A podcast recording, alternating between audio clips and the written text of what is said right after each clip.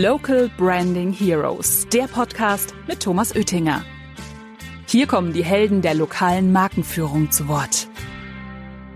Der lokale Handel, er wird nicht aussterben, aber wird sich maximal verändern. Die Pandemie hat einen sehr, sehr großen ähm, Schub gegeben in noch mehr Digitalisierung auch der älteren Gesellschaft, weil auch diese jetzt sehr stark sich damit auseinandersetzen mussten, um überhaupt noch irgendwie an Ware teilweise zu kommen. Da sehen wir ganz viel, dass äh, Digitalisierung Wertschöpfungsketten dreht.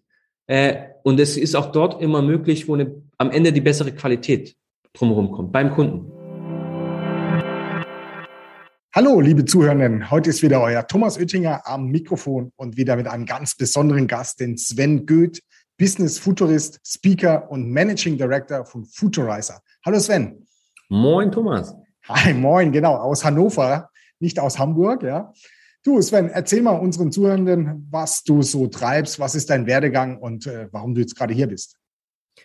Ähm, erstmal ganz lieben Dank, dass ich, dass ich hier sein darf. Ähm, ja, zu meiner Person, was mache ich eigentlich? Ähm, aktuell sind es eigentlich zwei, zwei Sachen. Du hast es erwähnt. Ähm, ich beschäftige mich sehr, sehr viel mit, mit dem Thema Zukunft, mit, mit Veränderungen ähm, aus allen verschiedenen Richtungen und nehme das zum einen mit auf die Bühne, um eigentlich das Bewusstsein für Veränderungen äh, zu schärfen, aber auch den Leuten mehr oder weniger mit meinen Vorträgen eine, gute Zeit zu geben, ähm, so ein bisschen den Möglichkeitsraum nach vorne hin zu gestalten oder auch zu entdecken. Ähm, auf der anderen Seite ähm, setze ich genau diese Themen, über die ich spreche, auch ähm, auf der anderen Seite um mit Futurizer, wo wir ähm, Unternehmen dabei helfen, eigentlich ähm, Geschäftsmodelle zu entwickeln, sie, sie zu erweitern, äh, sie abzusichern, ähm, je nachdem, wie sie oder wie sie aufgestellt sind, die unterschiedlichen Organisationen. Ähm, und das mache ich schon sehr, sehr lange. Also insgesamt mache ich das genau dieses Thema jetzt, glaube ich, und diese beiden Themen schon seit über sechs Jahren zusammen nebeneinander ähm, und äh, das Thema äh, Beratung, also Unternehmensberatung, Marketingberatung etc. Ähm, ja, das begleitet mich jetzt schon seit 16 Jahren insgesamt. Ähm, deswegen bin so ein bisschen wie ja die Jungfrau zum Kinde auch auf die Bühne gekommen, ähm, habe äh, über unterschiedliche Beratungsstufen dann irgendwann für ein Zukunftsinstitut, wo ich auch dann immer mehr mit Zukunft in Verbindung gekommen bin, ähm, dort eine Beratungsabteilung aufbauen dürfen, habe die auch äh, dreieinhalb Jahre lang geführt, bin dann über eine Agentur auf die Bühne gekommen und dann Blut geleckt und natürlich auch ähm, ja am Ende da geblieben. Ähm, und ja, so haben sich einige Themen, Themen ent entwickelt, auch letztendlich unser Kennenlernen. Genau, das heißt also, wir haben uns tatsächlich auch auf der Bühne kennengelernt. Sven, also es war damals auf einer Jahresauftaktveranstaltung von der Winzig AG, ein gemeinsamer Kunde von uns. Und äh, da haben wir uns kennengelernt und äh, ja, seitdem haben wir ein paar wilde Dinge auch miteinander gemacht. Also äh, Sven hat mich interviewt für sein Buch, das äh, Kompetenzen äh, für das 21. Jahrhundert. Ähm, da durfte ich ein Interview geben. Dann ähm, war Sven auch zweimal bei zwei Events von mir auf, auf der Bühne, wo er dann äh, die Leute zum Thema Zukunft abgeholt hat, wie welche Zukunftsszenarien da sind. Und äh, so sind wir in einigen Projekten zusammen gewesen. Also von dem her freue ich mich auch, dass du heute hier bist. Du, bevor wir heute mal so richtig tief einsteigen, was ich tatsächlich noch nicht weiß, was ist denn dein Lieblingsgetränk? Oh, mein absolutes Lieblingsgetränk. Das steht in der Tat sogar direkt neben mir und das ist äh, Kaffee. Ich bin absoluter Kaffeeliebhaber ähm, und äh, ja, also das ist eine relativ eindeutige Aussage. Nein, das ist jetzt richtig unspektakulär. Ich habe jetzt gar kommt irgendwie Gin Tonic oder irgendwie so, so irgendwie was Wildes, aber da hast du bestimmt noch irgendwie ein geniales Hobby, was die Zuhörenden interessiert. Ein geniales Hobby, ey. Boah. Also neben meiner Arbeit bleibt tatsächlich nicht mehr so viel äh, Zeit. Also wenn ich ein Hobby habe, ist, dann ist es mit meinem Sohn äh, zu spielen tatsächlich, weil er leicht extrem gut abschalten kann. Und ich bin ein begnadeter äh, Lego-Bauer, würde ich sagen. Ah, cool. Das äh, habe ich schon lange nicht mehr gemacht. Das meine Kinder schon leider ein bisschen zu alt dafür. Okay, dann steigen wir mal so richtig ein. Was mich tatsächlich interessiert, ist das Thema Business Futurist versus Zukunftsforscher. Was ist denn da der Unterschied? Am Ende ist es ein, ein relativ einfacher Unterschied. Also Zukunftsforschung ist ähm, etwas, was die sich tatsächlich mit der Forschung auseinandersetzen, also wissenschaftlicher Basis auseinandersetzen, ähm, Studien darüber machen, äh, auf wissenschaftlicher Basis und am Ende schauen, okay, wie entwickelt sich Zukunft, welche Szenarien äh, könnte es geben aus, aus jeglicher Richtung, also gesellschaftlich, politisch, technologisch etc. Ähm, was ich eher mache ähm, als, als Futurist und vor allem auch gerade als Business-Futurist ist die Anwendung äh, dieser Themen. Ähm, ich bin ja selber am Ende hauptsächlich im, im Business-Kontext unterwegs, deswegen auch mhm. das Thema Business-Futurist, weil was mache ich? Ich schaue mir am Ende an, was sind eigentlich die Faktoren, die da draußen gerade ähm, unterschiedliche Auswirkungen auf Organisationen haben? Also was ist eigentlich relevant äh, für einzelne Organisationen? Das ist mal festzustellen und im nächsten Schritt zu sagen, was von diesen relevanten Dingen hat eigentlich welche Form der Auswirkung auf dein Geschäftsmodell? Auch mhm. gerade in unterschiedlichen Zeitzonen, ähm, weil das am Ende determiniert natürlich sehr stark, wie lange ist das Geschäftsmodell noch haltbar ja, wie stark ist es noch rentabel in den nächsten fünf oder zehn Jahren? Ähm, und wann oder bis wohin sollte man sich mehr oder weniger ähm, Alternativen überleben, um, äh, überlegen, um das Geschäftsmodell, die Organisation äh, zukunftsfähig zu halten. Und das mhm. ist das, was wir, äh, was wir machen. Ähm, auch ich gerade ganz speziell als, als Business-Futurist. Ähm, das ist dann wirklich die konkrete Anwendung auf, auf einen Einzelfall, auf einen Kunden und nicht dieses, generalistische und gesellschaftliche, naja, wo bewegen wir uns insgesamt hin? Beispielsweise Energiewende, Verkehrswende, Konsumwende mhm. etc. So, lass uns mal kurz einsteigen in das Thema Relevanz und äh, im Prinzip das, was für die einzelnen Branchen äh, tatsächlich interessant ist. Ähm, äh, unsere Zuhörenden sind ja alle im, im Kontext von der lokalen Markenforschung äh, lokale Markenführung unterwegs, nicht Forschung, vielleicht auch Forschung. Irgendwo auch ein bisschen Forschung, ja. Ein bisschen Forschung ist auch dabei, aber vor allen Dingen der lokalen Markenführung. Wie siehst du denn das, wenn man jetzt mal den Handel in Zukunft sieht? Also von den Szenarien. Also wenn man dann so um Technologien wie ähm, KI, äh, Sprachbots, Geofencing, Programmatic Advertising. Wie siehst du denn da die Zukunftsszenarien für diese, also für den Handel im, im, im, im Speziellen? Ähm, ja, das ist, ist nicht schwierig, weil der Handel natürlich brutal stark konfrontiert ist mit Veränderungen. Ähm, weil natürlich nicht nur die Wertschöpfungskette des Handels, also wie kommt die Ware in den Laden und ähm, sondern auch letztendlich, wie wird die Ware sozusagen konsumiert, wie wird sie mehr oder weniger ähm, vom Kunden mehr ähm, akzeptiert äh, sind ja unterschiedliche ähm, Elemente, die sie haben, die komplett alle, ich sage mal, auf den Kopf gestellt werden durch Digitalisierung, ähm, mhm.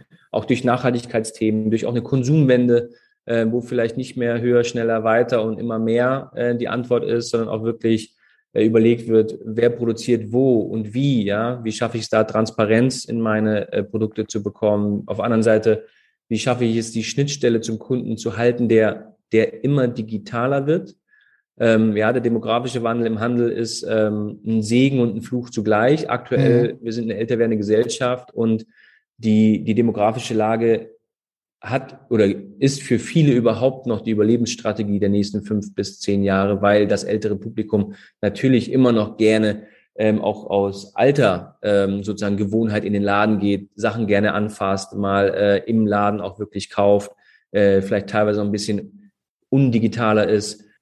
Bist du denn der Meinung, dass das äh, sich ändern wird? Also, dass die jüngere Zielgruppe gar nicht mehr die Sachen anfassen möchte, eine Beratung face-to-face -face haben möchte?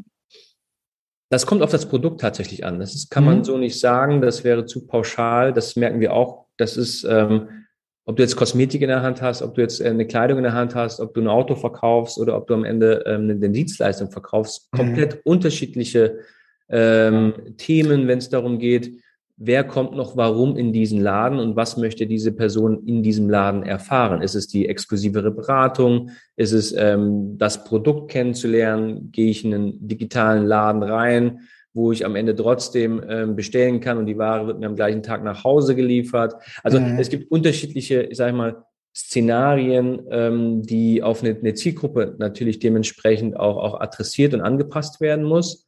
Hm, das sehe ich auch so, ja. Also auch gerade im, im Speziellen äh, bei dem Thema, äh, ist es ein Event? Also äh, habe ich Spaß dabei, da in den Laden zu gehen? Ist es vielleicht ein erklärungsbedürftiges Produkt versus ein, ein Commodity?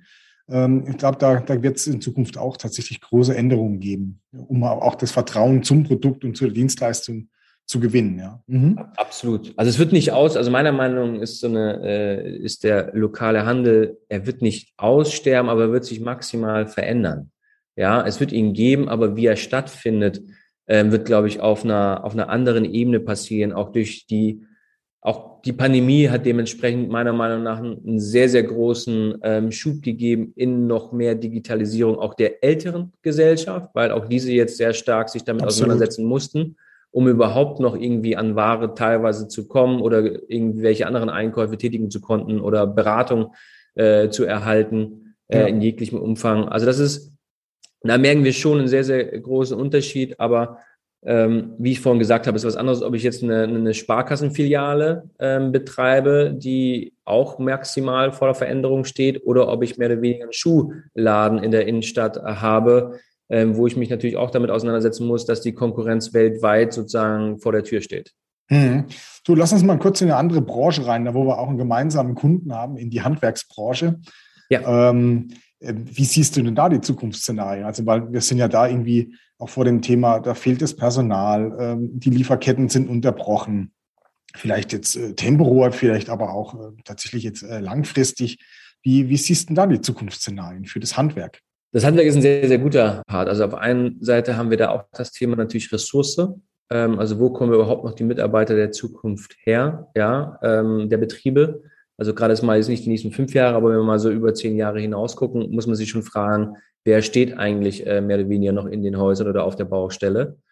Ähm, ich glaube, der Markt wird sich auch so ein bisschen konsolidieren. Ähm, also ich glaube nicht mehr, dass es so, so viele kleine gibt, sondern auch, dass da natürlich auch Zusammenschlüsse passieren, wie in vielen anderen Branchen, um Effizienzen zu heben, um Personal besser ähm, teilen zu können. Ich glaube auch, um Produkte, Lieferketten und andere Elemente besser steuern zu können, wenn es um Fuhrpark geht, wenn es um Maschinen geht, ähm, all diese Themen, ähm, die natürlich auch, auch Digitalisierung ähm, neue Möglichkeiten ähm, darstellen. Mhm. Vielleicht haben wir ein, eingehakt aus, aus meinen Beratungen, also kann ich so bestätigen, aus meinen Beratungsprojekten merke ich auch sehr, sehr stark, dass die Marken, ähm, gerade wenn es um Handwerk geht, äh, versuchen den Handwerkern viele Dinge in der Digitalisierung auch abzunehmen und äh, zu sagen, okay, komm, wir machen, wir machen den, den Lead, die Leadbearbeitung bis zum After Sales, bis zum zur Bereitstellung von gewissen äh, Waren äh, dem, dem, Kunden, also senden das raus, sodass im Prinzip dann der, der Auftrag schon halb warm ist oder schon fast rot ist sozusagen und dann nur noch die, die Bearbeitung des Auftrags dem Handwerker übergeben wird. Ähm, hast du die Tendenz auch in deinen Beratungsgesprächen? Ja, das ist tatsächlich sehr unterschiedlich. Also kenne ich diese Menschen, ja, also weiß ich von meiner Familie, okay, das ist der Handwerker XY und den rufe ich einfach an, weil wir den irgendwie auch irgendwie kennen, oder suche ich einen Handwerker über sozusagen das, das Internet. Ja, ähm, mhm. und da ist natürlich genau diese, diese, diese Schnittstellenthematik, die wir haben. Und diese Wertschöpfung, wo wird eigentlich der Auftrag sozusagen angenommen, wo wird er koordiniert und, und wer gibt ihn weiter, ähm, hat eine hohe Auswirkung ähm, auf, auf, die, auf die Handwerker. Warum? Weil die Gewerke natürlich am Ende alle koordiniert werden müssen. Einer alleine kann nicht alles in den meisten Fällen. Also heißt, du hast immer jemanden, der im Endeffekt äh, sozusagen das kuratiert. Ja. Ähm, mhm. und das sind oftmals diese Schnittstellenfunktionen, die natürlich auch von den Kunden angesprochen werden, weil es gibt nichts Nervigeres, also wenn man sich sozusagen das Endkundenproblem anschaut, tausend Handwerker anzurufen und keiner hat Zeit. Ähm, ja. Ja, und das wäre natürlich ganz schön, wenn das wer anders für einen übernimmt ähm, und dementsprechend aber auch die, äh, die, die Terminplanung übernimmt. Das ist noch nicht der Fall, weil natürlich die Handwerker sehr dezentral aufgestellt sind und auch noch nicht so gut koordiniert werden und auch die Auftragslage aktuell noch viel zu gut ist, um natürlich auch da diesen diesen Druck sozusagen von einer, einer höheren Stelle auszuüben, weil es ist gerade, die wenigsten sind auf Aufträge angewiesen, sondern die Frage ist eher, wie kriege ich die abgearbeitet? Ja, gibt es ne? so ein schöner Spruch gerade, schick mir keine Aufträge, sondern Hände. ja, genau. Das also und das ist, die Herausforderung. Das zeigt natürlich, wie der, wie der Markt da äh, unterwegs ist, aber wir sehen auch, und das machen wir auch ganz viel, dass sich Wertschöpfungsketten natürlich drehen. Also wer mhm. hat eigentlich den Hebel auf eine Wertschöpfungskette? Ähm, da gibt es auch ein schönes Beispiel von ähm, im, im, auch irgendwo im, im, im lokalen Umfeld Kaffeebetreiber. Ja. ja. Ganz klassisches Geschäft, Kaffeemaschinen, ne, kennst du, kennst du auch, ja. Da gibt es den Kaffeehersteller, der am Ende gesagt hat, einfach, ja, ich produziere die Maschine und dann gab es den Bohnenproduzenten, der war der, der clevere. Ja, der hat gesagt, hier, lieber Kaffeehändler, äh, nicht Kaffee, Kaffeebetreiber, du kriegst jetzt hier die Kaffeemaschine umsonst, dafür nimmst du jetzt aber für zehn Jahre meine Bohne ab. Ja, das war der klassische Deal und da hat eigentlich der Bodenproduzent die, die Wertschöpfungskette so ein bisschen gesteuert. Absolut. Mhm. Jetzt durch Digitalisierung merkst du, jetzt kommen die äh, Hersteller um die Ecke und sagen, okay, wir machen jetzt hier einen Service, Espresso as a Service. Ich stelle dir meine Maschine hin, ich, ich gucke, dass die immer perfekt gewartet ist und du zahlst eine Fee für jede, jeden Kaffee, der hier über die Theke läuft. Ja? Genau. Auf einer Seite verhandelt, verhandelt der jetzt aber mit dem Bodenproduzent. Ja, ja, genau. Ja? Und das, das sehen wir ganz viel, dass äh, Digitalisierung Wertschöpfungsketten dreht. Äh, und es ist auch dort immer möglich, wo eine, am Ende die bessere Qualität drumherum kommt, beim Kunden. Beispielsweise bei dem Kaffee jetzt, höhere Qualität des Kaffees, weil ähm, natürlich die, äh, er guckt natürlich jetzt, dass immer ein perfekter Wartungszustand da ist, weil sonst verdient der andere kein Geld. Ähm, er hat auch einen besseren Service, ebenfalls das gleiche Thema. Ähm, er hat aber an der Seite der, äh, der Hersteller eine bessere Marktposition. Und mhm. auf der anderen Seite hat er einen besseren Revenue, er sieht nicht nur, wer trinkt jetzt welchen Kaffee und er kann damit natürlich dann noch mit andere Dinge machen, sondern er hat natürlich auch kurzfristig oder mittelfristig den bessere, die bessere Wertschöpfungskette, weil er keine Einmaleinnahme hat, sondern eine permanente fortlaufende Einnahme und auch ein anderes Vertrauensverhältnis. Mhm. Und das ist halt, es ist dort möglich, wo diese, diese Drehung der Wertschöpfungskette auf natürlich eine Win-Win-Win-Situation im besten Falle führt. Äh, in dem Falle Hersteller, äh, Endkonsument und Kaffeebetreiber, Bodenproduzent, ne, ist ein bisschen der Verlierer der Wertschöpfungskette. Mhm. Ähm, aber da ist immer die Frage, was heißt das jetzt für meine eigene Branche? Und da bewegen sich natürlich sehr, sehr viele Dinge äh, und die Geschäftsmodelle drehen sich maximal gerade. Du, jetzt sind wir aber gerade bei dem Punkt, weil da ist, der, ist ja deine Dienstleistung mit diesem Thema Geschäftsmodell. Was ist mit meinem Core-Modell? Wie kann ich das sichern, mein Core-Geschäftsmodell? Was sind die Geschäftsmodelle der Zukunft? Wie geht ihr denn in so ein Projekt ran? Also wir haben am Ende auch natürlich eine feste Methode, wie wir da rangehen. Wir selber sagen, wir machen viel mit so einem Associative Modeling Ansatz. Das heißt, assoziativ denken äh, bedeutet, dass du eigentlich aus unterschiedlichsten Branchen die Möglichkeit hast, deine Erfahrung auf diesen Kunden zu übertragen. Also das mhm. ist bei uns eine Grundvoraussetzung, dass alle, die bei uns arbeiten, natürlich sehr, sehr viel in ihrem Leben schon gesehen haben, um überhaupt assoziativ denken zu können. Ähm, was wir dann natürlich machen, ist, dass wir ähm, zum einen einen sehr, sehr starken Point of Departure bestimmen. Also wo steht diese Organisation, womit beschäftigt sie sich heute schon, was ist die eigene Vision?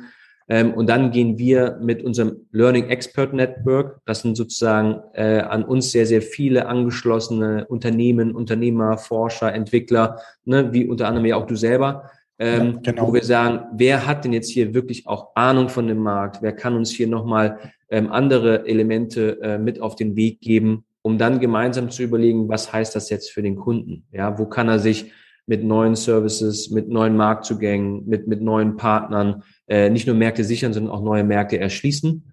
Ähm, und äh, da gehen wir eigentlich mehr oder weniger immer in diese Prozesse so ran. Und ähm, am Ende eigentlich bei unseren Prozessen, ich sage mal, wenn wir wissen, wo du stehst, wenn wir wissen, was sind eigentlich deine Optionen an Geschäftsmodellerweiterungsoptionen, stellt sich bei uns immer die Frage Partner, Build or Buy. Also gehst du jetzt strategische Partnerschaften ein, kannst du selber machen, was wir dir vorgeschlagen haben, oder musst du auch über Zukäufe, ja, von Menschen, von Software oder von ganzen Organisationen einfach mal nachdenken, um die nächsten Schritte zu machen und da sind wir auch gerade bei uns in unserem Umfeld gerade super spannende Entwicklungen, weil die Akquisitionsstrategien der Unternehmen zeigt sehr, sehr stark, nicht nur wo Blindspots sind, also wo sozusagen Kompetenzen angekauft werden, sondern wo sich auch Organisationen gerade hin entwickeln, weil sie glauben, da mehr oder weniger ähm, eine Zukunftsfähigkeit oder eine Wettbewerbsfähigkeit äh, sicherzustellen. Ja, ja, also gerade da in diesem M&E-Prozess ist es sehr, sehr spannend, wie sich gerade die, die Marken auch positionieren an der Stelle mit, äh, mit äh, wie die Zukunft auch dann funktioniert und wie das Core-Business gesichert werden kann. Du Sven, mir fällt gerade eines letzte Mal, als wir uns getroffen haben, waren wir tatsächlich im Kaffee gesessen, wir haben Kaffee getrunken und was gegessen. Ja. Tatsächlich. Ich hoffe, dass das auch wieder bald soweit ist, dass wir uns wieder treffen können und äh, wieder äh, über Zukunftsideen spinnen können. Danke dir, Sven, für diesen wunderbaren Podcast, ähm, für den Einblick in dein, dein Geschäft, so wie du das tust und wie, äh, wie du die Unternehmen voranbringst. Also vielen, vielen Dank. Bis bald, Sven. Sehr gerne. Danke, Thomas. Mehr Infos zum Thema findet ihr auch auf unserer Webseite macapo.com. Local Branding Heroes findet ihr auf Spotify, Apple Podcasts und überall, wo es Podcasts gibt. Abonniert den Podcast und lasst gerne eine Bewertung da. Local Branding Heroes, der Podcast über lokale Markenführung mit Thomas Oettinger.